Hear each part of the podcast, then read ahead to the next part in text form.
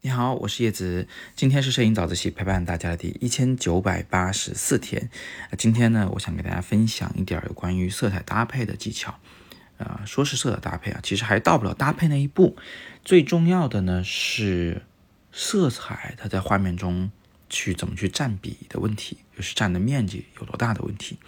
这个问题呢，其实是色彩搭配的前边一步啊，是个基础课题。我给大家两个原则。只要应用色彩，就很容易变得非常漂亮。那么第一个方法呢，就是就一个画面一定要有一个主色调，要有一个非常非常这个呃一目了然的醒目的单一的颜色。比如说这个画面基本上都由黄构成，或者是由红构成、蓝构成都可以。我在这里呢是在北京的三里屯商场拍摄了一些这个，比如说地下通道的入口啊，啊某一个店铺的。嗯，这种装修围挡啊，等等等等的，拍的我的妻子李杜宇。那么在拍摄过程中，你们发现啊，这画面中它永远都有一个非常非常醒目的颜色，可以说是几乎没有第二种颜色的。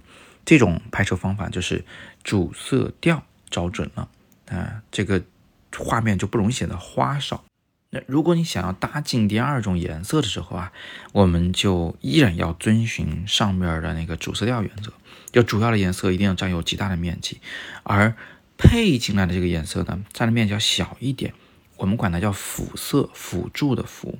当然了，你还可以加第三个层次，就是所谓的点缀色，让画面中出现更小的一些颜色点缀其中，你可以丰富整个色彩的感觉。但是呢，一般来说还是事不过三，就是三种颜色以上的话，画面会容易显得花。那么，呃，我们说来说去，不管是主色调的原则，还是主辅点缀的三个层次要分明的原则，这两件事其实都指向同一个结果，就是我们要避免画面的颜色花里胡哨。那所谓的花里胡哨，你可以反过来说，就是一主色调不明显，第二主色辅色和点缀色之间的层级关系不明显，嗯，每一个色块可能都占有挺重要的比重，这样的话呢，就。乱了套了啊！就整个世界没有一个统一的情绪，没有一个统一的色彩。好，那今天我们聊了一个关于色彩的基本的运用的方式啊，希望各位呢能有所收获。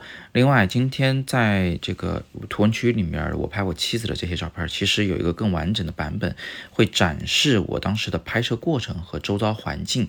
那么这个展示呢，会在我的抖音直播间里面来进行。所以各位同学想要知道的话，可以欢迎大家来关注我，在抖音里搜索“叶子玩摄影”就可以了。子字是那个木字旁辛苦的辛，子树的那个字。欢迎你的关注。中午十一点，我会在抖音直播教你手机摄影。